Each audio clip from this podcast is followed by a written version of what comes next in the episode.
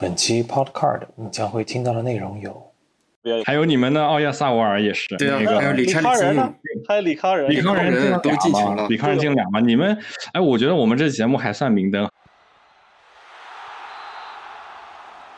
哎，那你是不是小小宝宝？如果是女生的话，是不是练足哎这个球去了？是我之前的想法，你舍得吗？但这是男孩那是不是我们三个一人一个扎尼奥罗签字了？我都有没有啊哦，我没有，我有吗？哦，你是推荐了没没啊？对，我是推荐，我没有。你推荐了，然后我们两个就出了。那你下次能不能推荐个梅西、C 罗什么的，往好了推？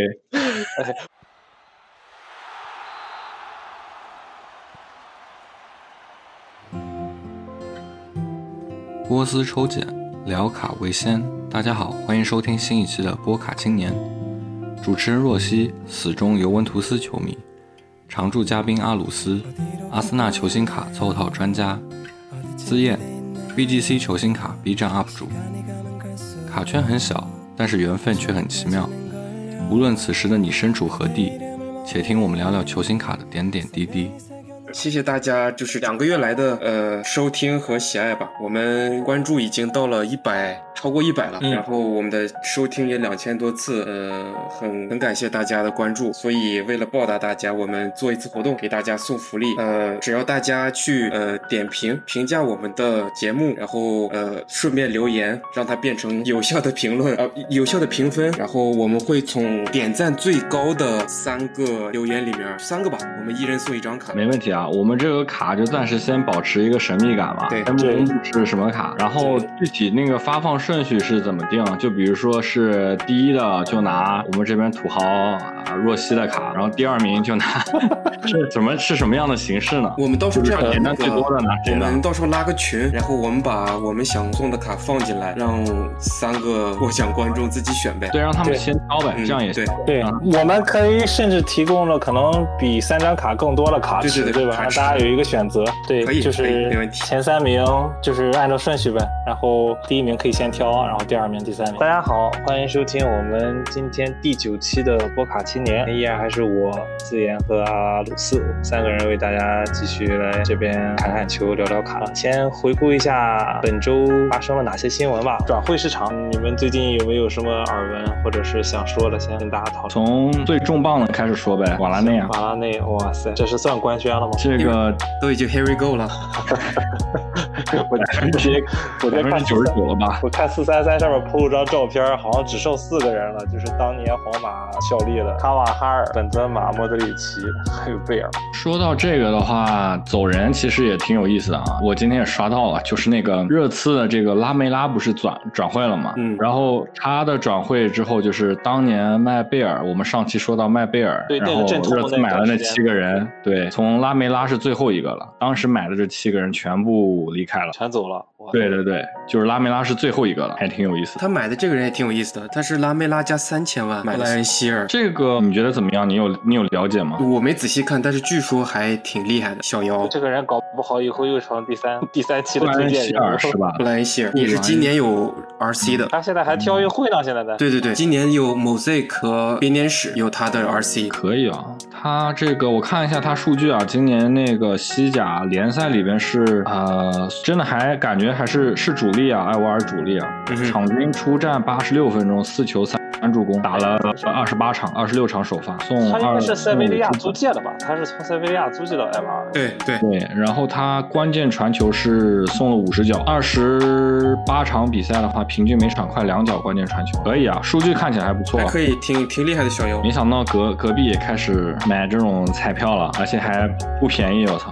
西甲到英超这个过渡，其实我感觉还挺不一样的。看看效果，现在这两个英超还有啥其他动作吗？今天看到好像是说切尔西的亚伯拉罕要去阿森纳呀。在跟阿森纳传嘛，就是说是反正代替拉卡泽特。哇，你们这这这个补充我没太看懂。这个我看传闻是四千万左右嘛，我觉得四千万买他，哈鲁斯你怎么看？就是这个是就这是刚好我想聊的问题，就是从买亚布拉罕到我们花那么大价钱买白本，我发现现在这些英超俱乐部现在疯狂的囤，然后这个就可以关联到这个英国脱欧。我我又翻了一下英国脱欧的影响，就是以前欧盟的球员在英格兰踢球是不需要劳工证的，没错。但是脱欧了以后，这些人就需要劳工证了。所以英超是准备了一个叫 GDE 的一个积分形式，就是他看你之前国家队的出场次数，你联赛的啊你在联赛里什么俱乐部，然后踢了多少场比赛，呃，给你算个积分。这样的问题在于十八岁以下的小妖或者是比较年轻的小妖，这俱乐部就买不了，没有那个劳工证问题嘛？对，就是那个国家队出场比赛这个次数也是有说法的。对你年轻的打不了国家队，就很难拿那个签证嘛。所以我觉得这些现在这些俱乐部。他们开始在刻意的去囤一些户口本，因为我看英超以前是二十五个名单里面有八个必须是本土或者是青训嘛，他现在要提高到十三到十四，也就是为了达标达标是这个意思吗？对对，就户口本未来更加吃香了呗。对，因为你青训是不会有了，因为你以前像买法布雷加斯、贝莱林那样十六岁就买过来，以后是不可能的，因为你十六、十五岁、十六岁你不可能有劳工证，你没法十八岁签职业合同。对，确实是这个问题，因为你这个你这个工作证拿不到嘛，对，你没有办法。踢你只能，你可以有一种就是签下来你踢不了嘛，租出去嘛，租出去几年。三到四年，他那个积分系统，现在英超里面的球员有将近一百个人拿不到劳工证，就已经在英超踢了，但是他还是拿不到，所以更别说年轻球员租出去再回来很难。这拿不到的原因是干嘛？是人太多要排队吗？不是，他分数不够，因为他是算，呃，一是你的国家队出场，二是你你所在俱乐部的积呃分数和欧洲的排名，然后第三个要看你本身这个球员的身价，除非你就高高价，就是低价淘小妖这个模式可能已经不太。太不太适合，包括你租到，就像你说的，可能租到以前，比如说你先买过来，然后租到那种相对呃，就是赚积分的那种联赛嘛，比如说欧洲的比利时联赛啊那种联赛，然后去打，然后赚积分那种模式，可能以后也未必够冲到那个标准了，是吗？对对。那确实，接下来我感觉户口本可能就是更加更加值钱了。是的，像这个传的这个伊布拉汉，我觉得他四千万真的是啊，你再加点钱买勒文，他不香吗？而且我看阿森纳说愿意满足。现在切尔西给他的周薪是八万英镑，然后说要提高到十二点五万英镑的要求，然后我就觉得哇，你那现在很有钱，也有可能是就是经纪人在操作，也不好说。抬价，对，这比我觉得，我觉得今年我场买那个阵营前锋，感觉并不是特别重中之重需要解决的问题，我感觉可以先让巴拉贡试一试。对，因为你其实，而且今年巴拉贡很明显应该是去年签完合同了。嗯，他跟凯皇肯定有一个是要打轮换替补的，对吧？凯皇估计要走，然后就留，应该是要扶正巴洛贡了。我觉得其他的那个位置优先级还是比较高的。看拉卡能卖多少钱吧？如果我如果拉卡是肯定要被转了吗？如果亚布拉罕来的话，肯定得卖一个。对对对，但是拉卡我觉得其实也卖不出什么价格了，都是这个合同问题，你知道吧？对，他也是合同年。对，就是哎，就每次我就不喜欢这样拖，你知道吗？就是拖到这个已经卖不出价格的时候 再去谈就很被动。但是这是我我场它。其实一一贯就是有这个问题在。我还看另外一个新闻说，曼联的那个小妖 Brandon Williams 好像要准备以租借方式离开球队，有可能是去南安普顿或者是诺维奇，等于是练级吧。呃，加上之前不是在传那个特里皮尔吗？那就更没他出场了。看拉卡居然是跟马竞有传闻，对，传了一年了，快。那阿森纳就白给吗？他他不一定是从那边再拿一个换一个什么？有没有你们解读？我觉得可能现在还是要退，要要现金为要现金为主。拉卡估计也就这个合同年撑死了，能卖出两千万，我觉得都挺香了，对吧，鲁斯？对，我觉得其实续下可以，续个两年啊，多对或者短期续不要太续太长，对，但不要买拉亚布拉罕，真的不要。你你这么直接吗？我现在还是比较委婉的，你这么直接。淘了这么几个都不咋地啊，还不感觉用用不太上，我觉得。我跟你讲那个。亚布拉罕如果阿森纳继续投继续打那种什么下底传中什么的，好像还能用用。有一说一，高嘛，但他投球能很差，投球很差，是吧？但是踢脚下的，对，真的不如买勒温呢。那就真的不如勒温了，真的。但是我说句实话，能把勒温买来，我做梦都能笑醒。我跟你说，估计不可能，估计不可能。哎，不对，应该是应该是不放了。这也是跟买那个麦迪逊差不多的，不砸大价钱，没什么可能。行，那还有一个，今天也终于算算官宣了吧？桑乔终于算算去了曼曼联了，对吧？照片都拍了，哎呀妈呀，太可怕了！不过这个是分期四年嘛，这个要是一口气买下来的话，我觉得也太可怕了。现在曼联这个攻击线感觉就更加凶猛了，但是攻防两端都加了不少。对，最这个这个接下来应该就是瓦拉内配那个黑马奎尔了吧？很凶，好吧？但是我看很多人也在这个质疑瓦拉内到底能不能适应英超，会成为下个里德洛夫。我觉得他在这么顶级的这个联赛、欧冠各方面打了这么久，我觉得什么大场面没见过。我觉得应该还是可以。这两个人配，主要就是面临一个打身后回追的问题。不过很多这个中卫组合都面临这个问题，对吧？中卫本身就转身慢。还有个新闻，呃，我今天下午发的，那个谁，托妞回到了大家的视野了，他要当教练了。啊？托妞哪个队啊？呃，托妞去去那个马竞嘛，当时 U 十九吧，U 十九的那个青年队的主教练啊，有点意思。我记得他之前发过一条消息，他说他说 I will come back。刚才想说干嘛呢？结果今天就宣布了，说是就是成为马竞的青年队的主教练。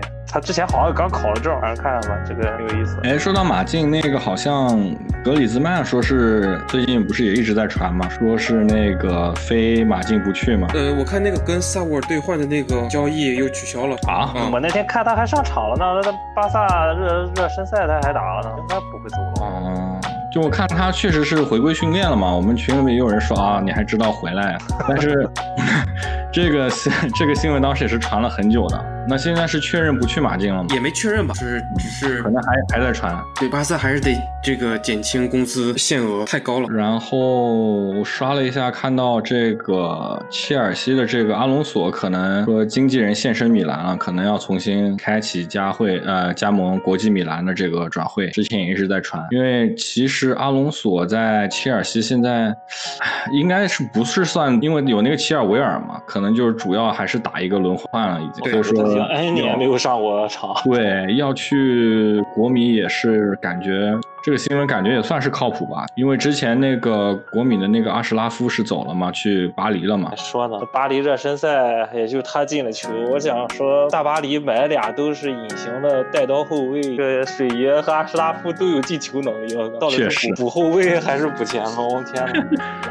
呃，感觉带刀侍卫还是挺关键的，好吧？现在多增加一个攻击点，现在也挺流行。说完转会市场，我再提另外一个新闻啊，可能你俩都应该没想到我会提这个新闻，就是其实最近不是奥运会也开始了吗？我不知道你们俩有没有看奥运会。我刚想给你提奥运会，我说我们是不是蹭一波奥运热度啊？呃，这个不算蹭吧，其实我第一轮就开始看，我觉得就看了上第二轮，我感觉这个奥运会的这个比赛真的是很刺，就是完全你就看不懂。先说一个主要的吧，因为奥运会可能大家。可能还不太，有的人可能不知道，就是奥运会一直有对足球的叫奇葩的一个限定嘛，就是每个球队你最多不能超过三个超龄球员。所谓的超龄球员就是不能超过二十四岁，包括二十。所以说，呃，我也是做了一下功课，就是之前把就是今年男奥运会参加足球比赛的这个名单都看了一眼，就很奇葩了。我看到了几个很让我就是我还以为这人还在踢，就是这种球员，先说一个法国队，你有一个叫吉利亚克的，你们知道吗？嗯，不知道。我这个人是。蛮早，这这人蛮早之前在法国一直踢，后来后来就就沦落了。然后我还以为这人已经不踢了，结果我居然翻出来这个人，还还今年进了，算是法国队的绿吧，像队长。法国队还有一个也是比较超龄的嘛，叫托托万，我不知道这个人。托万好像听到过。哦，这两个人，这两个人就是算是法国的一个超龄球员。然后我看到一个更夸张的，巴西队的阿尔维斯，阿尔维斯居然也来了。我在想，哇，这个这个还蛮有意思。说到这个奥运会啊，这个。我之前最近我挺开心的，我之前那个九宝金的球票买了一张十分啊，两轮都进球了，看到九宝在蒙布吗？表现特别，还有你们的奥亚萨瓦尔也是，对啊，还有李康仁呢，还有李康仁，李康仁都进球了，李康仁进俩嘛？你们，哎，我觉得我们这节目还算明灯哈。这个去踢奥运会虽然强度未知，但是这个能刷出这个数据也是挺不容易的。奥亚萨瓦尔应该是制胜进球对吧？一比零。然后我记得你们这个李康仁是五进了五个球吧？韩国李康仁进了俩。对，第二场嘛，李康仁第二场。其实韩国队第一场踢那个谁，克里斯伍德也去了，你知道吗？我那天看到他的名字，这不是伯恩利那个哥们吗？对呀，克里斯伍德代表新西兰吧？哇！然后他打进一球，打进战胜了那个韩国。我想说韩国，我那场韩国基本上是压着他们打。对，韩国第一场输了，然后第二场李康仁表现还不错。对，就所以你会看到一些，对，就会看到。看错了，韩国是四比零。哦，四比零。对对对，你就会看到这个这个奥运会有很多这些超龄球员的名字，我感觉是不是也就是其他人不想来，然后这些人，你想那个克里斯伍德那个身材啊，去打奥运会跟那些 U 二十三的小朋友打，对啊，这身体不是欺负人家吗？我真的想想，我想想，人家中卫看到克里斯伍德人都傻了，我靠！就我简直，我当年我玩实况干嘛的时候，我就知道基利亚克，其实基利亚克当年其实都相当于本泽马的那个位置，懂吗？就是很牛。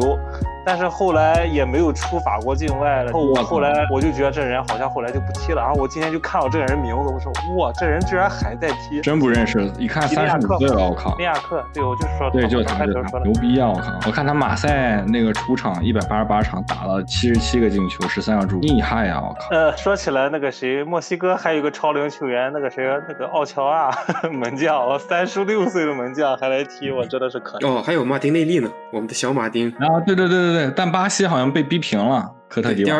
第二场被逼平，他第一场进了个球，我看到还挺好的。我看看我们的小马丁有没有出场。第二场上场，第二场替补上场啊，第一场没上。阿根廷第一场也是被人爆脆啊，我真的是服了。被澳大利亚爆脆，二比零，我是就反正就很混乱，我感觉整个这几个队就是第一场该赢了都输了，然后后来又赢回来，反正就很混乱。其实这个出线名额还挺扑朔迷离的。我们到时候关注一下淘汰赛阶段，好吧？看一下德国 U 二十三。哇，德国，我我我刚想说德国也是，我感觉就是混，你懂吧？就没有几个大牌的。对啊，我这这我怎么哎，威尔茨我也没看见。没有威尔茨，没来，哪有？这里边其实呃。腥味最足的就是西班牙，对，西班牙还是比较靠谱点儿好歹贡献着？哦，说起西班牙，再把一个数据给你们说一下，这个被已经榨干了佩德里，我记得大家可能都在各大平台能看到这种新闻。然后佩德里现在应该是成为史上最快的这个大满贯吧？所谓大满贯就是分别踢完了 U 十七、U 十九、U 二、U 二十三和成年国家，然后他用了六百二十八天，也就是两年多一点点，不到两年，然后就完成了这个这个壮举。这一般通常人 要六年以上的时间才能完成，各种梯队全踢完了是吧？真的是感觉真的被榨干了，我觉得。我靠，我看了一下，确实，奥亚萨瓦尔、佩德里、奥尔莫也在踢 U 二三，这都是踢完欧锦赛连轴转的选手。啊，还有阿森西奥嘛，他把阿森西奥也弄来了。阿里克加西亚、塞巴利斯。对。西班牙其实我觉得第一场居然没赢，打平埃及，我也是很纳闷儿。我看整场比赛好多，但我觉得西班牙可能，我觉得西班牙这个正常打，我觉得冲金牌是没啥。先把先先先把话扔这儿了。我先先 flag 立下来是吧？哎，说起来还有女足呢，有点难受，我靠！哎，我我觉得是战术，万能是战术不得的。我我我深感觉就是为王霜感到惋惜，就是 真的就是足球场上的张伯伦，我天呐 c a r r y 全场四个进球都没带赢，而且这还是在回国踢了一年两年的情况下，我我不敢想他如果一直在大巴黎踢，现在水平可能更可怕，就挺惋惜的吧。确实，但我觉得好好在有一个好的状况，就是感觉国内现在。有把女足的球员也有往外放这种倾向。我看前一阵有一个去热刺的，申花去热刺了。对我，我那天还被我弟吐槽了。他说：“哎，申花有个女生去 去。” 去留洋了，我说啊，挺好。去哪个队？他说去热刺。他很厉害，他那个谁，那个摩根不是也去过热刺吗？这个女足为什么这个这个这个热刺号召力还挺强大的哈？那你们阿森纳有女足也不招招是不是？那可我们那个前锋太强了，已经无敌手了，两场六球呢。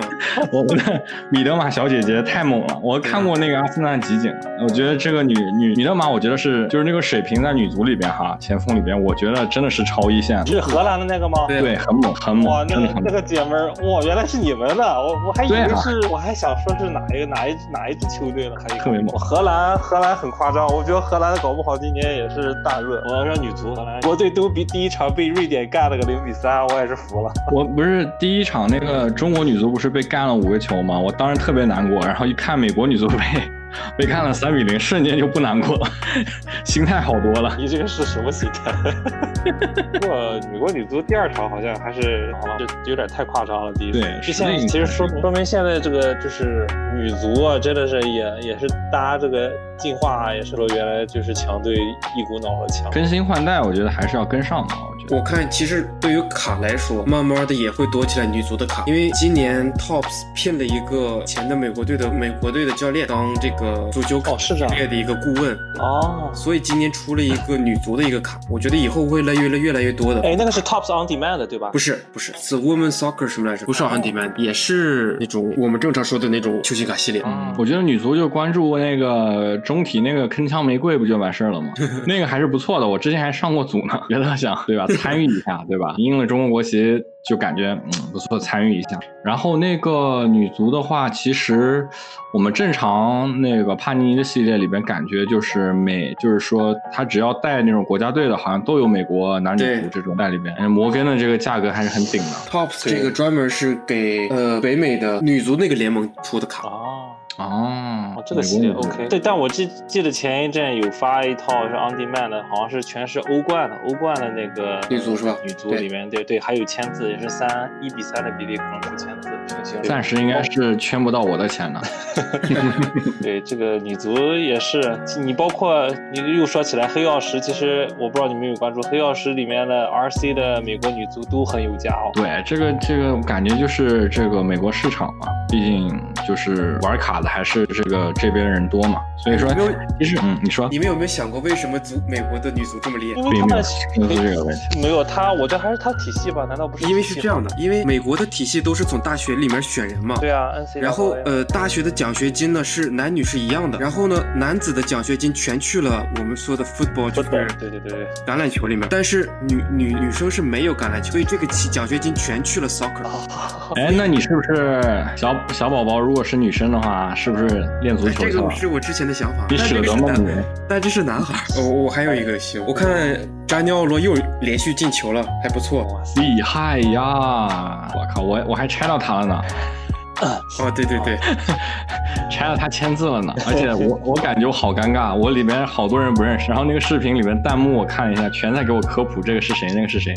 我下次我下次决定了，我下次拆卡之前一定要就是先把名单先看一看，做个功课，全部放旁边，拆出来了以后就感觉好很多，不至于尴尬。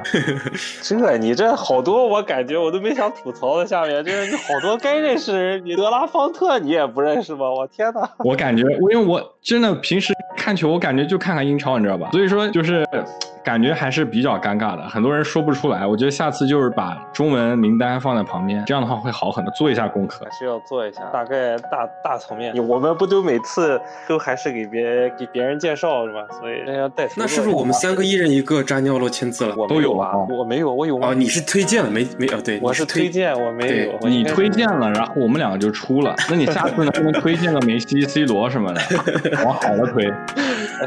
我跟你讲，我今天推荐这个搞不好你们，哎，我今天推这个应该不会，你们除非不会开这个系列，但是 我们期待一下今天第三趴，好吧？好，行，那我们就讲讲今天的主题吧。其实今天这个主题，我们在群里面也是有朋友对吧，善意的提醒我们，是其实他自己，我觉得他本身，我觉得他是一个挺正正义的人啊。把这个事情提出来以后，我觉得这个话题是可以聊。然后我们今天要聊的是什么呢？就是可能国内更比较流行的，最近是吧？因为各大这种是吧，短视频现在都很火，就是所谓的众筹，然后和上，所以我们今天拿这个话题出来跟大家聊聊。嗯，我先讲个，我先抛砖引玉吧，然后你们俩有什么需要的东西再讲。就其实我，其实我本身自己，我一开始还对众筹还是蛮奇怪的，因为我第一次听到众筹这个名字是是国国外不是有一个 startups 吧，还是 startups 一个，就是你大家就是上去是吧？你分不同的钱对吧？你可以有十块、二十块、三十块。我记得最早的有这种游戏的众筹对吧？就是你投多少钱，等这个游戏做出来了是吧？你会拿到不同的这种 bonus，投的钱越多是吧？你 bonus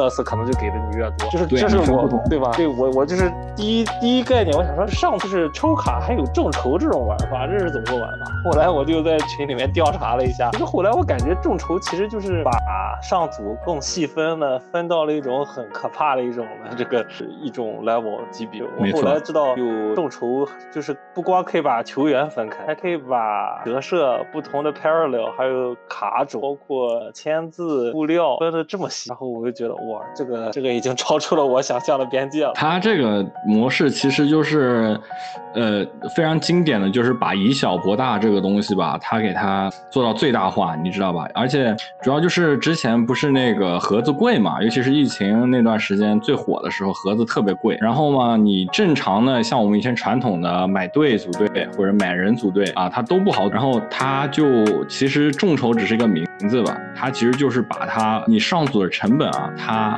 变相的给你压缩到最低，对吧？它一组，比如说给你就几十块人民币，你觉得啊，我可能也就吃一顿饭的钱，我有可能随到一个好人或者出博到一个大卡，因为他全部就把每一个人这个就是每一组的这个概率嘛，它都是一样的。比如说一个组一个六组，他把名单每一个人全部就是随机球员，你这个就是你其实上一组你也是有可能博到那个真正的好人的，对吧？就是他其实是利用一种心理，就是觉得我可以花很小的成本，我可能可以博一个很起飞的一个一个卡，对吧？利用其实还是一个一个偏赌博向的一个心理啊。去做这个事儿，但它其实也就是上组，就是最基本就没像你分的这么细的话，你就可以理解为就是随机呃买人，对吧？就是你不知道你会随机到谁啊。对，其实对，其实就是我们之前说我们上组的话是有 PYT Pick Your Team，然后有 PYP Pick Your Player，然后这个就更细化是 PYC Pick Your Cards。对，没错。然后而且它就不是一个指向性的，就是说你至少能选你你要谁，对吧？它全部把它随机打开了以后，你可能增加一个说哦我。这个，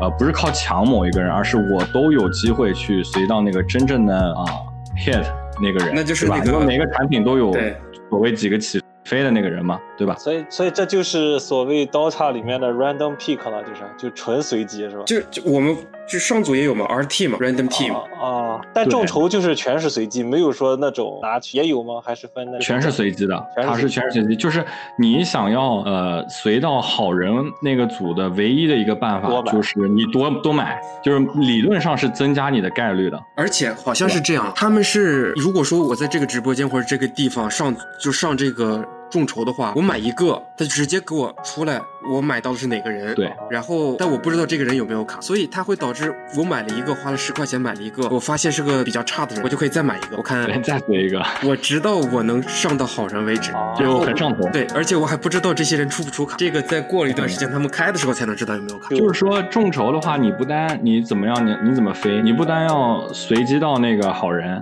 然后那个好人你还得真正在那个 break 要出卡，对吧？你才真正是说你你拿到东西了。嗯，这个其实是比我们平时传统意义上的买对，或者说有针对性的买人，其实是更加啊赌博的一种玩法。我觉得啊，它主要的这个点就在于它很容易上头，因为它每一组的那个单价真的很低，你知道吧？你可能觉得说啊，几十块钱，或者说一百多块钱，你就去搏一下，就很容易就就一直买下去。然后你最后可能一整个新系列出来了以后，你众筹你算了一下，你也花了大几百、大几千了去上这个组。那是这个样哇，那所以他那个你买完以后是直接给你出，就是给你出密密池，你就会知道是谁了。这个还蛮。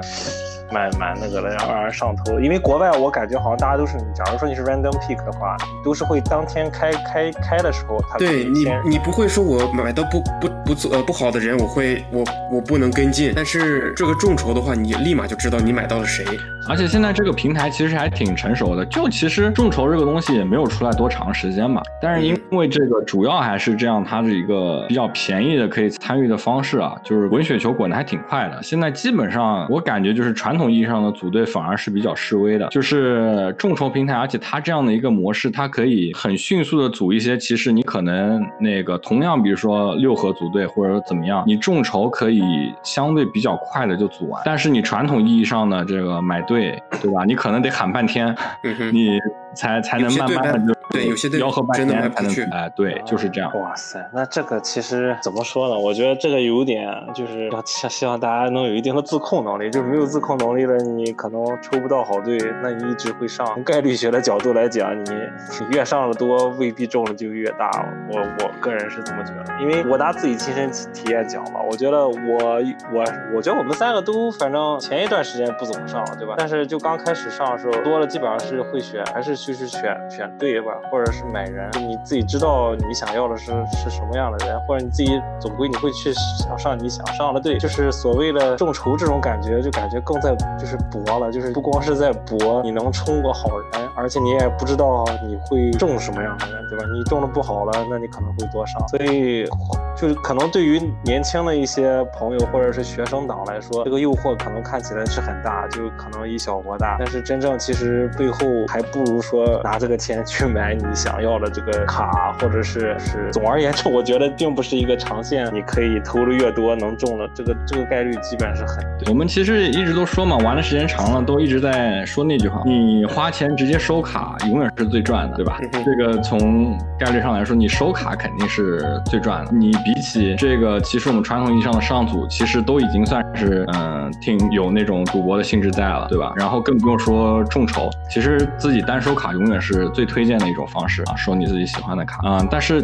怎么说呢？就有一种心态，就是嗯，你你就什么东西都想参与一下，你知道吧？你都想参与。而且就是我自己是幸运的那个。对你，你有的时候你觉得你没事做了，你就比如说，因为上上组刚开始吧，拆卡上组组队这些，我们也都经历过，确实是很让人上瘾。那就像你说的，可能很多学生党，比如说你上组一下几百块，然后有些组大队几千你负担不了，但是众筹你就是他这个他这个每一组的价格，你可以参与，你知道吧？他说，哎呀，我今天就几十块钱我参与买一组，然后可以看拆卡，你就。很带感，因为你也是啊，在整个这个拆卡的这个对这个里边，你也参与到它了，所以说也有这一部分，也有这一部分原因在吧？我觉得。就我再说一个，其实我讲这期主题，我还是去看了一些素材，好像群里面有一个就是朋友提到了，就是这个众筹最多彩，然后前一段刚出了一个比较大的一个所谓的独彩吧，就是好像是开呃 NBA 的那个 National Treasure，然后开出国宝的一杠一的 Zion Williams，然后那张卡是众筹开出来。可能大家就觉得哇，可能几几十块，然后就出了一个，而而且那张是一杠一的。那个 RPA 是那个 Logo Man 嘛，就是 NBA 的那个那个 Logo 的那个就这一下就感觉把大家都似乎都点燃了。其实我也是觉得，我觉得就是怎么讲，就是如果大家其实我有一个个人比较比较实际的一个建议，就是如果是真的对这种呃上组啊，或者是包括众筹这种，如果是有有有这种每个月有固定的，你还不如说你就去列一个所谓的一个叫什么 budget line，就是你列一个清单线，对吧？就是你假如说你这一个月你的你画一根线。假如说这个月是两百啊，或者是几百，一旦达到这个线就要收，就是会造成一个哇，就是一时上头，一时冲动，然后就上了好多好多，然后结果发现月底一看，然后国内是花呗，然后支付宝，然后就就是付了很多个几个零，就这种就在导致你反过来哇，要为了还这个这这些。要自己去卖一些卡，对，其实尤其是在把自己喜欢的卡给卖了，真的很痛苦。这是一个很不好的这个习惯，所以就是也不是说提倡吧，我是觉得希望大家每一每一个周期都会有一些自己的考虑。哎，你觉得这个，假如说你会把这些 budget 你要画出来，你会留给你自己更喜爱的那些系列，对吧？你可能觉得，哎，这个系列我特别想要，那我就等到这个系列出的时候去上，而不至于说，哎，一个新系列出来了，我我轰轰轰都去上，结果到最后就其实就就没有收手的这个。对，其实做做。预算其实是最推荐的，就不管你是在干什么，不管你是你每个月是花多少钱收卡，或者说你花多少钱上，或者说哪怕你说到众筹，就是你一定要做到说你给你画一根线，你说你这个月，比如说你的预算就是三百块钱，这个预算是它不会影响到你日常生活，对吧？你想要去玩一下，这都 OK。就是你设定好以后，你一定要强烈推荐，严格遵守你自己画出来的这个线，然后切记莫上头。就是这个，其实我们也是一点点，也是在这。个从最早期的上头，后面也是血泪的教训，你知道吧？然后一点开始就是呃，趋向于回归理性，然后做好预算是一个非常好的一个方法，可以帮你规避掉之前若曦说的这种负循环，因为这种负循环其实是啊，就从这个心理角度上来说，其实是非常不健康的，就是你一直在不断的就是负债，然后再前行，这样其实非常不推荐。然后以前我有个朋友跟我说，你想不想创业？我说不知道，他就问我，你一晚上如果突然没了十万块钱，你睡得着吗？我说。我睡不着，说那你别创业，就是也要就是你，比如说刚才我们说的，我们要给自己设个线，对吧？就是这个绝对要设，就是玩卡绝对不能影响你的现实生活，这是我们的底线，这是我们的底线。对，再进再进一步，你有了三百块钱，你三百块钱扔出去，你没有一张卡，你能不能接受？如果你接受不了，我也建议就是不要去参与，就是那种预期值非常低的玩法。对，就是你先得做好准备，这个东西它是扔在水里的。这就是为什么我们说收卡永远是最推荐，因为你花的钱你一定能拿到东西，而且是你去买它肯定是你喜欢的东西，对吧？或者说你看好的东西，因为所有所谓的上组，不管是什么样的形式，它你都要做好你这个是卡的准备，对，是根本得不到任何东西回报，对吧？对，你不能只看到可能回报的那个好的东西，你一定要做好准备，它是完完全全回不来。只有接受这第一个大前提，你再去玩它。对，还有一个就是，我还是建议，不管是买卡上组，只要是花钱，我的建议都是先去做好功课，呃，先看看别人的视频啊，看看别人怎么说的呀。你再不行，去店里看看别人怎么开的，然后再去自己下手。你有一定的经验，你知道。概率，你知道有可能出什么卡，你再去下手，你才不会花有些时候花冤枉钱。拆之前先看名单嘛，像我们永远是先研究名单的嘛，对吧？名单它永远不会骗你的。而且而且，其实新手性来说，真的不能跟着那些老手们跟着他们一起下单。你就就是咱们看那个老头那儿开那个真金 Immaculate，哇，那个一个位置二百八十刀对应到一个球员，那百分之九十的人是拿不到卡的，二百八十刀就扔了。然后那里三百刀呢，我。贵的时候是三百二十多级，然后有些人，有些那几个什么 Tom，哎，Tom 是 Tom 吗？对，Tom，他上了三十多个，就是呃，你不能跟那些人去比，那些人已经玩了二三十年了，然后他有后面有就是非常坚实的卡库和资金作为支持，呃，就是作为初级玩家是不能跟他们去说，哎。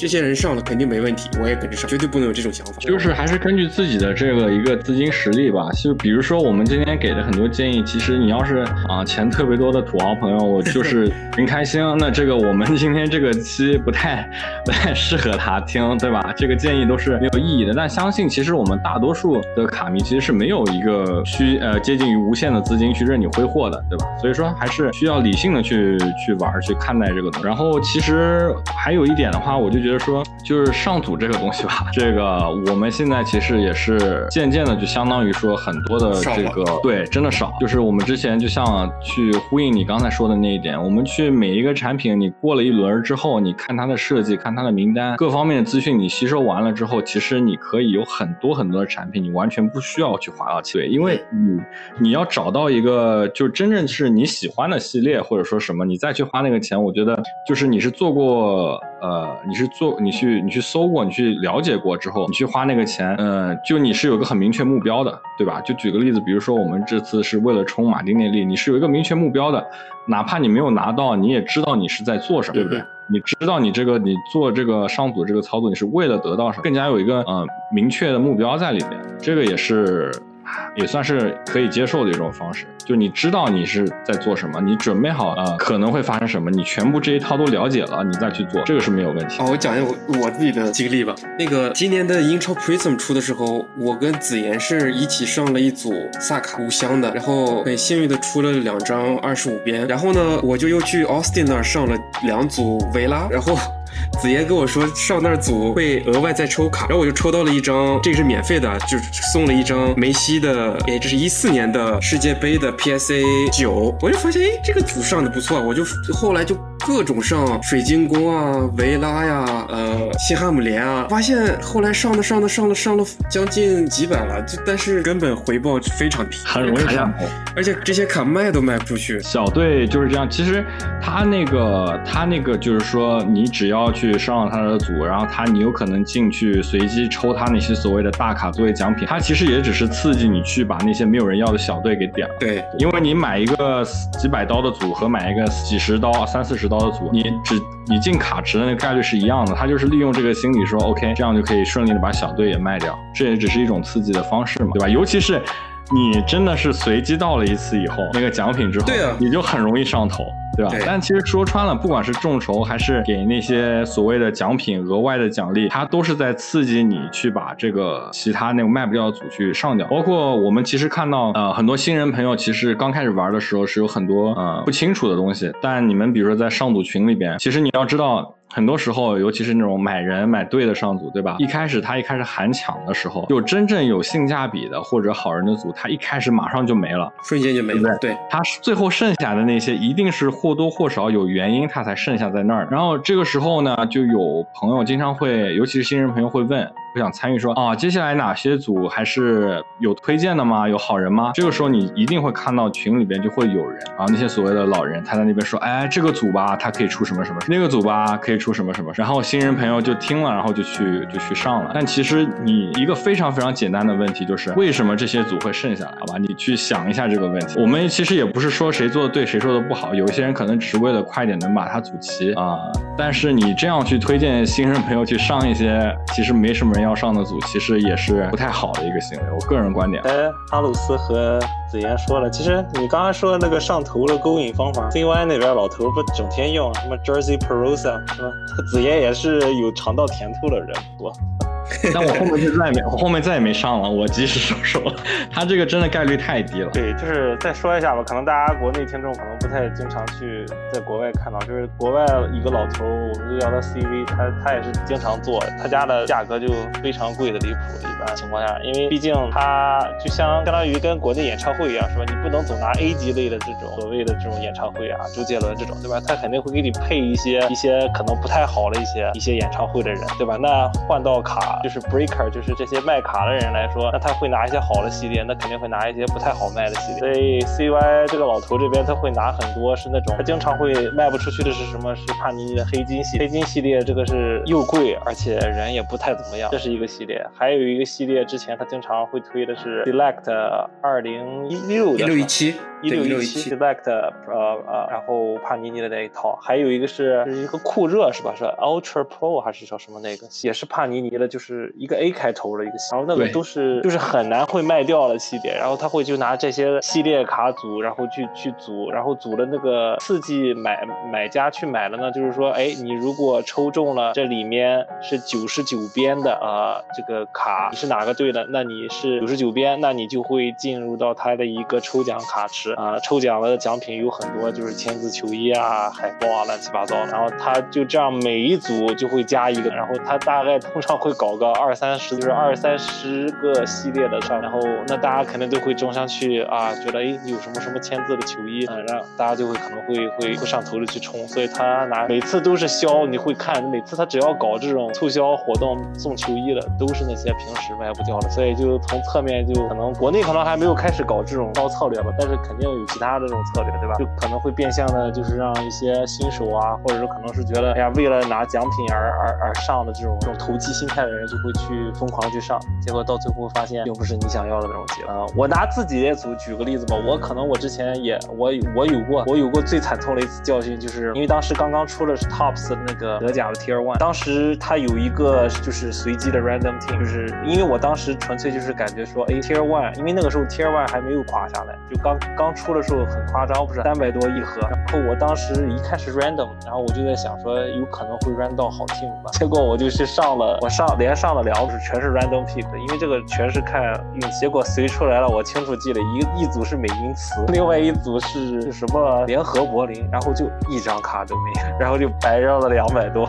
就你别说这个，你还拉我去参加那个 F 一的那个 F 一对 F 一的那个也 random team，我选了呃不。我俩都是 F two 的，对，你们 F two 有周冠宇啊，我我我抽到了周冠宇，我没有啊，周冠宇可飞了，这这两年真有可能进 F 一啊，我都我都已经在买他了。没事，阿鲁斯，下次面基我补你一张周冠宇，我这应该有两三张。他现在价格也还可以，你知道吗？他周冠宇，我觉得真的是你看到品好的可以收着，他蓝宝石也有，然后正常的 F 一 Chrome 也有，价格真的还好。等他杀进 F 一了，你们看着吧，中国之光。好吧，Rookie Card 的是不是也是？真的，这个就是 Rookie Card。你第一张发行了，虽然还在 F Two，对吧？但它时间最早。我是绝对有收了一些法拉利。我是从初中就开始喜欢舒马赫，哎呃法拉利，所以我小舒马赫现在也有啊。对，你要不来？我还是喜欢红车，所以我我最近都在就很便宜的价去收一些那个 Refractor，挺好。这个今年的这个 F 一这个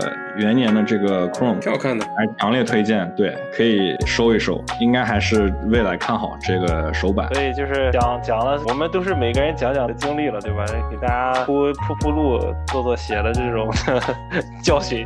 就其实说白了，还是提醒大家，就是其实玩卡玩来玩去，要有心里面有个耽误自己的生活呃的前提下。就都 OK，但是切勿上头，因为上头确实就是一个很难，就人都会有赌博的心理，这个心态真的是去读什么人的弱点，都会有这种心态，每个人都会，不可能说每个人完全没有，那不可能的。但是如何控制你自己的这种心态是很重要。对，其实我们也在这个学习的路上，对吧？怎么控制心态，其实总是会有忍不住的时候。就是还是那句话，合理规划吧，真的合理规划，而且你真的要这个根据你自己定好的这个规则，要坚持做到。那我们再聊聊这个吧，聊完了这个众筹，众筹蛮多的，我们聊完众筹的，我们所所所看到这些点，我们再谈谈上组吧。所以我觉得我们每个人都稍微说一下，就你们觉得上组是哪一种上组方式觉得更合？买人买队啊，还是说你有自己一些独到的一些想法？我永远不会参与随机，永远不会参与随机，这是我自己的原则，就是永远只要你是随机的，然后我不知道我最终会拿到哪一个队或者哪一个人，这种方式我是从来不会参与的。所以说众筹我也是一次都没参加，因为我这个人是不喜欢这种太多不确定性。就其实你上组已经充满了太多不确定性，对吧？那我至少哪怕我自己的钱我亏了，我也要亏在我想要的那个东西上。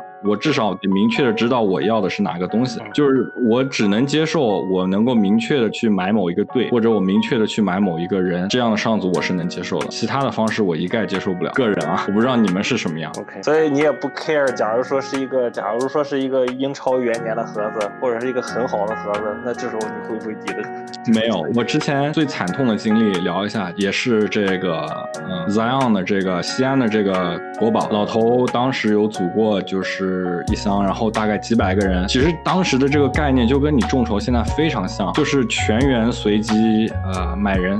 啊，买人的全员随机，就是你不知道你会随到哪个球员，知道吧？当时根本没有众筹这个概念，但其实就是一样的，知道随机买人。我当时就很上头啊，因为当时都知道那个时候 blow out 啊，悬赏五十万美金，悬赏这张这个一杠一的 Zion。当时老头是打在这个广告最显眼的地方，也就是说，这个他就是在用这个东西，他在刺激你。然后跟吉米两个人都上过啊，结果可想而知吧，对吧？你一个组都两三百美金，我忘了一个位置。然后当你这个随到到一个不知道是谁的时候，而且你就是就是你你也知道国宝一共就那么几张卡，对吧？呃，National Treasure 啊，你会发现啊，我这两三万美金真的就是直接丢在水里了。那一刻那个心情，其实是你回过头来想想，完全是不想再重新再经历一次的。也就是从那个事情之后，我不管再便宜的，只要是随机的，我从来都没有再参与过。就包括你现在很多其实组队，比如说像梅林的话，其实几个大的队走掉之后，现在很多随机是十几个队、二十个队组一个。随机啊，它价格其实也不贵，说句实话，也就几十美金。它里边就可能说你会觉得说啊，它有个大队，比如说贝林厄姆的这个组在里边，或者说穆科科的这个组在，你有一个概念可以，比如说二三十美金，你可以随机到它这个两三百美金的这个，对吧？哪怕有这样的刺激在里边，我也从来不会，就是只要我不确定我会随到哪一个，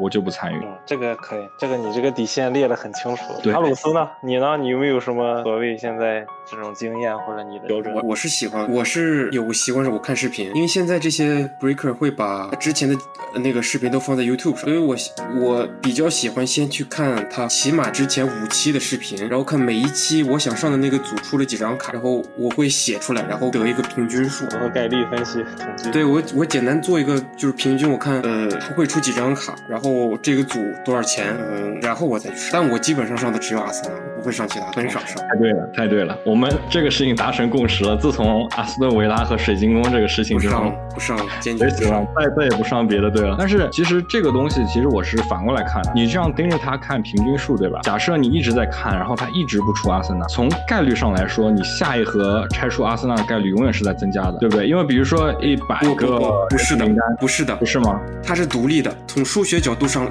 从概率统计角度来看，每一盒的概率都是独立的。因为你不是说一共有六盒，你拆了五盒，剩下一盒肯定有。它是有几百盒，它是每一个它这个样品数非常的大，所以你。如果说你看了一百箱，然后下一个它还是概率是一样的。OK，那其实因为我一直觉得，比如说假设哈，它一个产品它一共就发行了一千盒，对吧？嗯，那他每一个人，比如说我们就单单不说签字什么，就说普卡名单哈，一百个人的普卡，对吧？他们每个人的平行数量应该是一样的，对吧？从二九九边、二百五十边是一样的。那假设你之前看的所有的箱拆了，它都没出阿森纳，你之后的每一盒阿森纳不是概率出阿森纳带边概率会变高吗？会变高，但这个概率不会影响到你出卡，因为有多少盒太真实了。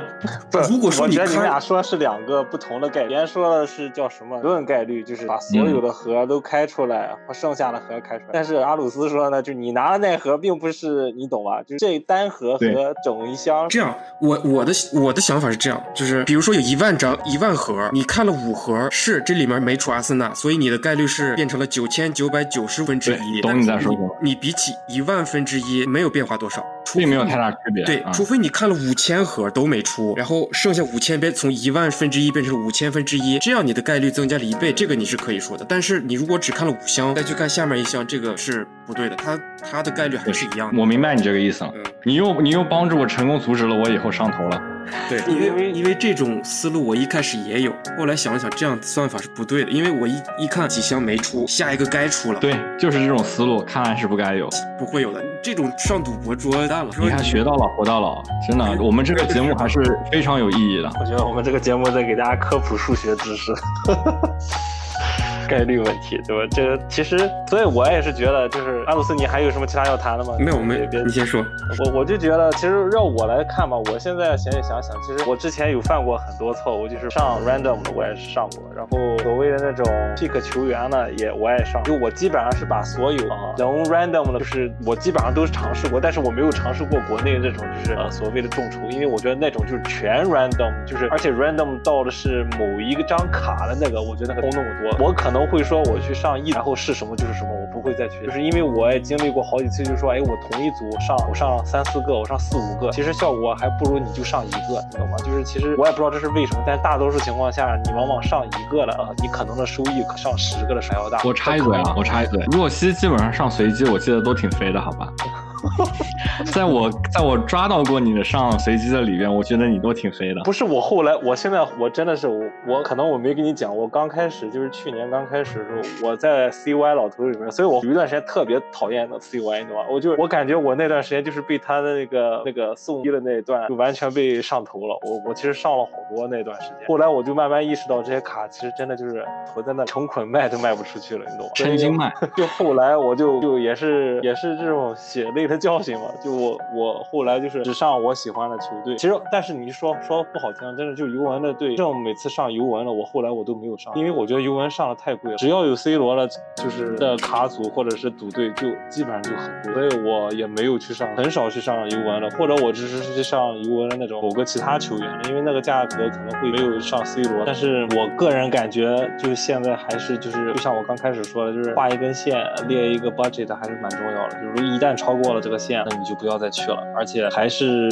需要找一个你喜欢的卡卡卡那个系列吧。就是假如说我喜欢 Immaculate，呃，那我会多关注 Immaculate 的一些一些。而且其实你当你看多了情况下，你就会发现每个组你你打你打开它的那个价位表，你可能一看就知道，哎，它给的价好像偏高，或者是你看其他的，哎，这个价格好像还可以。就你其实你看多了，你就知道心里面就是这个这个这个系列或者这个组的价位啊，或者是包括它的这个这个这个是不是。适合你去上这个系列，你就会有一个很明确的概念，对吧？我假如说我现在上，我会上，我会上瓦伦西亚，那我就是其实说白了就是冲抵抗人。那我会上某个其他的球队，我知道我想要什么，就是并不是说啊，我去哎，就是凑个热闹，哎，我觉得可能会以大波小。这种观念其实还是不要，因为太随机的东西，保不定就是空空手。对，这也是我自己的一些心得吧。关于上，我还我这还有个八卦，就是我之前因为我老听 C Y 就塞的那个老头的视频，我。经常看，他有一次说，他从帕尼尼拿的货是，呃，帕尼尼知道给老头什么货的。嗯，难道还有概率这个好的概率给？所以他们说，在就是呃开箱的那一天，赛拿到的货是经常会出大 hit 的。嗯，这是赛自己承认自己说过的，说他我从帕尼尼那个渠道拿的货是他们单独拎出来给我的。但他很多不是从 blow out 吗？我感觉他好多是是 blow out，是不是他 blow out 拿的都是后续的货。我是说那个 opening day release day，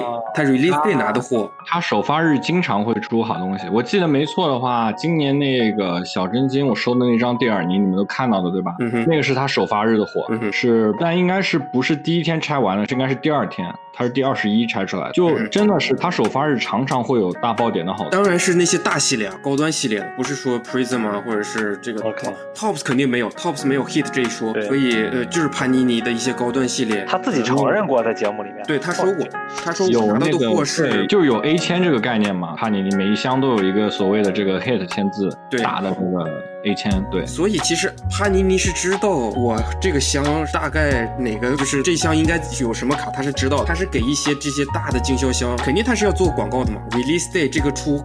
出的 hit 厉害，那肯定后面有些人去追，所以他有一定的广告在这。赛他从零四年开始做这个球星卡，他还是在这个领圈里面有点噱头的。然后其实我们呃在跟大家讲这期的一人一卡之前呢，我跟大家稍微分享一个，我们三个人其实一直在想给大家推一些不同的一些板块，或呃一人一卡，其实这个板块已经给大家推了，这是第九期了，第八期了，对吧？然后其实给大家推了将近二十多个人了，然后其实我们也想做一些变化，所以我们在考虑以后可能。我们第三个板块会穿插，呃，除了一人一卡之外，可能会给大家推荐另外一个系列，就是叫做经典卡盒。那我们到时候会，呃，根据我们的这个呃自己的考量，或者大家有什么想需要听的，也可以跟我们来来来，就是推荐嘛。我们到时候会给大家第三第三个板块会做一些不同的穿插，然后与其每一期给我们的推新人啊，可能我们回溯一下，回到一些呃一些老的一些系列，给大家做一些老的系列的一些卡的一些推荐或者介绍，就来满。足不同呃人群的口味吧，因为可能大家有人喜欢新卡，有人喜欢新秀，也可能有人喜欢就是老老人老卡，所以在在在这里给大家先做个预告吧。可能以后我们会呃穿插着来讲第三档节目的不同的一些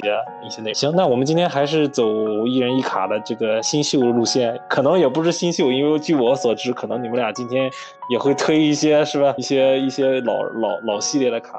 那子嫣，那你先说。对，因为主要是我们那个现在也是，嗯，很感谢大家支持吧。我们上一期开始那个说需要一些有效评论，然后那个很多大家给我们那个支持留言，其实我们也挺感动的。然后当然有一些意见，我们肯定是看了之后也要虚心接受，对吧？那个不一样的听众其实需求是不一样的。那有听众就反映说，我们聊那个新卡聊的有点多，想听我们聊聊老卡，讲讲那个呃老卡，或者说各种各样的跟卡有关的故事吧。那这一期的话呢，我推荐的这个卡呢，就是算是响应一下 那个听众朋友的要求。也这张卡呢，也算不上是新秀了，但是它也有它自己这个特殊的意义啊。因为 其实我们看了一下，我们其实感觉，包括我平时自己这个粉丝，包括我们这个平台听众，感觉好像米兰的球迷不少啊。其实我之前也是感觉说，嗯，其实我自己其实有个小故事分享一下吧，就是我从小就是看球这个事情，倒不太。是受我爸的影响，是以前那个暑假老是往表哥家里钻，然后住他们家。我表哥就玩足球经理，然后也是一个死忠的这个 AC 米兰的球迷。感觉他们那一代八零后，感觉好像看意甲的挺多的。那个时候好像国内只有意甲转播，对吧？对。然后对 AC 米兰的球迷，所以说这期的话也是呃做一期这个推荐一张 AC 米兰的球员。啊，呃，卡卡，因为卡卡也是这个人气在我们国内非常非常高的一个选手，哎，不单我们国内吧，我感觉全球范围内卡卡的人气都是呃非常顶尖的一个存在，球好，然后这个人长得也帅。对吧？我记得很清楚，就是我还小的时候，初中的时候，就是感觉班级里女生可能看到卡卡的时候，也是喜欢他的人挺多的啊，人长得也帅。然后我们说到卡卡的话，其实真的想到的就是米兰时期的卡卡，AC 米兰时期的卡卡。那这一张我推荐的呢，就是卡卡他在。呃，就球星卡系列，我们抛开这个贴纸不谈，应该是卡卡最早期的一张米兰球衣的球星卡啊，就是二零零七赛季的这个帕尼尼欧冠系列啊，卡号一百零三啊，是一张这个呃卡卡他。最早的一个 AC 米兰球衣的这个球星卡，因为我们说到他的新秀卡的话，其实可能能追溯到零六赛季，因为那个二零零六年帕尼尼世界杯的那个卡啊，阿鲁斯应该也知道，若曦应该也这里边有非常多经典的梅西和 C 罗这个零六年世界杯帕尼世界杯这个系列的卡都非常贵啊，呃，炒的也是一个这个绝代双骄他们那个第一张世界杯的球星卡这么一个概念，对吧？那其实卡卡在零六年的帕尼世界杯这个场也有他巴西队服的。球星卡啊，所以这张零七年的帕尼尼欧冠肯定不能算他的新秀啊，不是他新秀赛季的卡。当然，我们说到这个特殊的意义，就是那个青色的卡卡穿着 AC 米兰的队衣，对吧？啊，AC 米兰的球衣，所以说这张卡还是挺帅的，也是挺有它的一个纪念意义的。它设计呢，这个卡其实设计挺好看的，就是卡卡一个在带球的这么一个动作，眼神也是挺犀利的哈。然后他这个是左脚在带球，然后他这这张卡正好是设计，就是说因为欧冠它不是也有一个欧冠的这个球嘛，就在他的那个脚底下。然后两边就是这两一个球和这个欧冠的这个球啊，这个设计在一起，所以这个卡我觉得还是挺漂亮的一张卡。然后我觉得它的这个量啊，你现在要买到其实还挺难得的，因为我在易贝上搜了一下哈，近期只有一张六月份有一张成交是有卖的。我感觉这个卡现在感觉存量真的不一定多，可能就是说卖的也比较少，因为当时可能太早了嘛。你现在真的在市场上流通的这个就非常少。我可能你要是想收的朋友，可能看到。它就得抓紧点了，贵倒是不贵。六月份的话，六月十号有一张是成交在六美金，就是接报价就拿下了。所以这个卡其实理论上是不贵的。但是如果是米兰球迷的，如果是 AC 米兰的球迷啊，这张卡如果你喜欢卡卡，你也是 AC 米兰的球迷，我觉得是绝对一个值得你收藏在你的这个收藏库里边的一张卡。就未必说它有多大的一个投资属性嘛，但是我觉得作为收藏项来讲的话，这张卡它确实是有它自己独特的这个历史意义在里面，好吧？所以这期的话也是换一个。风格给大家推荐啊，这张卡卡的的 AC 米兰球星卡。哎，子言，你说这是哪个赛季的？零七零七哦，零七帕尼，因为它其实这个零七帕尼尼这个欧冠啊，它还有一版这个贴纸也是米兰的啊，零六零七赛季的啊，这个贴纸的话其实也非常帅。那个时候卡卡真的看的非常青涩，就是同样就是零六零七赛季球星卡的话，也是帕尼尼欧冠这个系列，卡号一百零三啊，喜欢的话可以这个听众朋友可以关注一下。然后贴纸的话呢，也是同样系列帕尼尼的欧。冠零六零七赛季，然后这个贴纸号是一百二十，好吧？你看一下我发的群里那个照片，嗯，它这个有平行吗？还是说只是单？当时应该没有平行，当时没有平行啊。我之前也看过那个，之前在国内也看到过一版这个一零一一赛季的帕尼尼欧冠，那个时候也是没平行的。但就题外话啊，它那个很好看，呃，是白色的一个设计，很少见。你这是不是 WCCF 啊？对，我一看这个数值，我就看出来了，应该是 WCCF。对，像这个偏游戏向的卡，我一般都是默认无视掉它的。OK，但这张应该也挺早期的，是吧？对，呃，这是零五零六赛季，这是零五零六赛季的 WCCF。那如果喜欢那个这个收藏这个游戏卡系列的话，那有更早的，就是这零五零六的 WCCF。感谢补充，哇。这个我都没有没往里边算，行，那我的这张卡就推荐到这儿了。也是很走心的推了一波老卡，难得好吧？OK，那下一个我，我这回推荐的是哈维来了，但是这个哈维是哈维西蒙斯。过分了，不好意思，我没走老卡。虽然听着像老卡，但不是，是一个非常新的卡。就是呃，哈维阿洛呃，哈维西蒙斯是现在十八岁，现在在大巴黎踢的一个中锋。呃，爆炸头，踢性非常高。他是从呃巴萨的 U 十六，就是号称是为了钱去了大巴黎，所以对他的批评也是很多的。这个人的花边新闻也很多，呃，ins 上的就是跟随，就是追随者也很多。呃，他是。Tch. 前天的一场热身赛，呃，下半场上场一传一射，呃，在中场位置其实踢的还还不错，不能说有很有很有特点，但是在他那个年龄段的球员里面算是比较成熟的，向前推进的能力非常强。然后我为什么比较看好他，是因为现在大巴黎的第一是大巴黎的教练波切蒂诺，他还是比较喜欢用新人踢的，呃，所以我觉得他十八岁，呃，马上要跟大巴黎再续约，所以其实他还有还是有很多机会上场，尤其在波切蒂诺底下。第二个是。现在巴黎的人员配置，我们也一直在说。我觉得其实跟着一些真的厉害的人一起训练，他的提升会非常快。呃，这这从都是从他们就是对他的技技技术啊、球技角度来说。第三个理由是他的经纪人是拉药拉，哇，厉害了，哇塞！所以这个人绝对以后是个话题性非常高的人。这这也是球星卡的一个要素吧？不一定这个人踢得好，但是这个人话题性必须得高。对，能上新闻就是硬道理。对，然后我们找他的卡的话也简单，二零二一赛季只出了一张卡，就是梅林的呃 Tops 梅林的这一张卡。哇，你知道他上足也很贵啊？对，他上足卡也很贵，卡价也很贵。呃，开始补仓了，我准备你都推完了，我准备开始看一看赢者什么能不能捡漏了，收一下。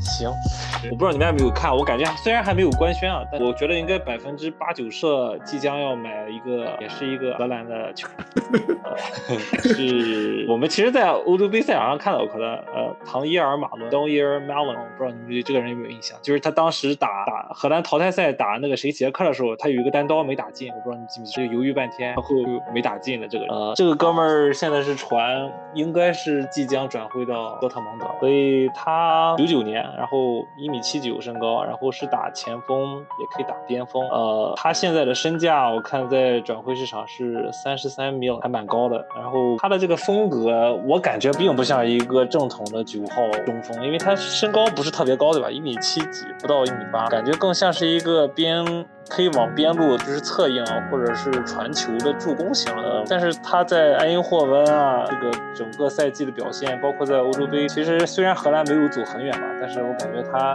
还是挺有这个自己的一些特点的啊，包括他也能持球突破，然后所以我就说感觉他不像是一个正统意义上的这个叫中锋类型，因为中锋类型确实他这个身高不太够，加上他这个身形，我感觉有点像多库，但是就反正比较融合在一起的一个人，他也有终结，呃，在。上赛季在是在那个埃因霍温嘛，之前他有一波转会，其实是转起来了。然后我不知道，就是他当然到了，如果是说到了多特蒙德，可能当然是现在还是有那个哈兰德嘛，对吧？我我感觉多特 如果真的选他，把他拉拉去了，感觉是真的为做准备吧。因为桑乔走了，多呃，如果哈兰德再走的话，那其实他前锋位置还是比较缺人，所以他可能我感觉这可能是一个未来之星吧。我觉得他虽然是二十四岁，也没有说特别。别年轻，但是感觉他这个潜力应该还是。那推的卡呢也是比较简单，他现在目前为止，呃，正统版本意义上的卡就一张，就是帕蒂尼的今年刚刚补发了这个新系列的欧冠的，啊不是欧洲杯的这个 Mosaic，然后这版是荷兰批的，呃，是他的 RC 卡。啊，我看在易贝上，其实这几天我感觉也是因为有转会新闻的消息吧，我前天我还看了一张二十五边的粉折呢，本来挂两百三十五，后来可能被人溢价买掉了，我去查你你。俩可以查到底是多钱成交了。然后它的这个 mosaic 我们也都说过嘛，不太喜欢它这个折射，但是有几版还是可以。就其实大家有兴趣是荷兰球迷的话，如果呃对吧，也是多特球迷，可以其实先关注一波这个人的，应该我觉得以后可能也是多特的一个未来又一个潜在的这个转会市场的另另一个新星吧。不知道你们俩有没有关注这个人，或者是听没听过这个人？我感觉就是如果他年纪再轻点。以多特这个造星工厂的这个这个特质，搞不好还能更炒一点。但主就是说，这个我我们可能得分两个部分看，一个是他真正球场实力怎么样，另外一个就是他球星卡市场的表现，就其实未必一定是跟他场上这个表现相关的。就是我刚刚说的，就是年龄可能稍微大了一点点。对我感觉，如果他年纪再小一点，去多特这样打首发，然后呃数据能刷起来的话，就完全是另外一码事儿。可能年纪就是稍微大了一点点。我们持续保持关注一下，好吧？马伦他。我是个人觉得还可以，就是可能就因为现在，呃，哎，我刚刚是不是说错了？我说是二十二十四岁，我说应该是二十二岁，我说错了。二十二岁，对，二十二岁，他稍微还是大一点，因为你想说跟贝林勒姆那样是吧？二十这种就完美了。对，还有什么穆科，像穆科那个太夸张了。但你想，我们同样比穆科科这个价，你想一下，对吧？你觉得你觉得理性吗？就是，就纯粹，我觉得就是年轻占了很大的一个优势在里边。行，那我们今天这三个是不是都都是推了不同是款？式和这个走向不同的这种推荐，嗯，可以，我觉得我们基本上都都。都呃覆盖了嘛，老卡也有，新卡也有，对吧？嗯，再跟大家再推推推荐一波是吧？然后因为我们上一期也跟大家说了，之前的第八期如果听过我们的，在上一期我们第七期时候跟大家也说过，我们做了一个活动，就是到呃我们第十第十期的时候，呃我们会出一个呃根据大家这个评论和点赞，然后包括评价，我会选出前三名呃幸运的观众给他们送卡，然后这个活动还是在继续当中哦，然后也希望大家继。续保持呃，给我们增加热度，增加打 call 的这个频率，呃，我们也是在尽力啊，能做更好的节目给大家啊，所以希望大家一如既往的支持我们的节目啊，也给我们更多的留言，因为我觉得上次。推广出这个节目，这个效果还是蛮明显的。我看到很多大家来留言啊，包括评价啊，其实还是挺好的反馈的。我们也很开心能收到大家这些关。这个呃，阿鲁斯的这个评论，要是点赞冲到前三了怎么办？删掉，删掉，删掉。那不算呀，就不算。就看我们三个人的所有的都肯定不算，那自己送自己这算怎么回事？那不算。那就没问题了。有吗？阿鲁斯还有一个这么多留言，我我没看。阿鲁斯是我们这个留言里面，阿鲁斯。是点赞最多的，阿鲁斯有六个赞，好像。没事没事，他我们不会让他把这个奖品给吃掉的。那我弄个小号，我去弄个小号。我们要加加那个了，你你这也太实锤了。那我们在这边也也多加一个，给大家可能大家观众可能不知道，但是听众也不知道。但是我觉得我们这边还是要跟说一下，就是阿鲁斯即将要当父亲了，所以我觉得我跟子妍在这边也希望跟大家分享这个个人生的一大喜事吧。我觉得阿鲁斯能在生小朋友前一天还能抽出时间给我们录这个节目，觉得真的是非常感谢。所以就是真的不容易，真的不容易。可能在接下来节目，可能阿鲁斯可能是因为时间照顾小宝宝，我们都可以。但是我们在这边是和和观众朋友们、听众朋友们送上一个祝福吧，就希望一切都顺利平安，好吧？好，谢谢谢谢。明天等着阿鲁斯的喜讯，等你好消息啊！然后告告告诉我们这个这个时时辰，不管多晚。没有，今天晚上好好休息，明天要明天要好好战斗了。嗯哼，行，那好，我们等我回来再战。等你回来 再战，好吧？没问题。或许我们也找一个临时的，是吧？就 开玩笑，节目肯定还是照常，就是肯定不会耽误，也不会就是照顾小朋友，我们到时候都好说。今天第九期，对，因为上这一期，然后下一期就会出结果了，对吧？我们是这样，就是上一期是第八期，然后这一期第九期，大家还可以再到下一期播的时候，我们就会把奖推出来，然后呃也会把就是呃获奖观众的名字也在节目当中公布，到时候我们会拉一个群，然后给大家啊分享这个这个吃的福利。那希望大家一如既往支持我们的节目。那好，我们今天第九期的波卡青年就到这里啊，希望大家啊开开心心的夏日炎炎，然后多饮水。行，好，再好，见，跟大家说再见了。好，拜拜。拜好。本期波卡青年 Podcast 就聊到这里吧。对球队的热爱永无止境，也对球星卡收藏极度狂热。希望在这条不归路上，我们可以一直走下去。最后，麻烦大家喜欢我们的内容的话，关注分享我们的播客。追寻爱好的路上，感谢你我的陪伴。如果你有想听到任何有关于足球球星卡的内容或者问题，欢迎大家在客户端下方评论留言，我们会认真阅读每一条留言。并会参考在之后的节目中为大家尽可能的带来相关的内容。谢谢大家，祝大家在收藏的路上收获满满，Peace out。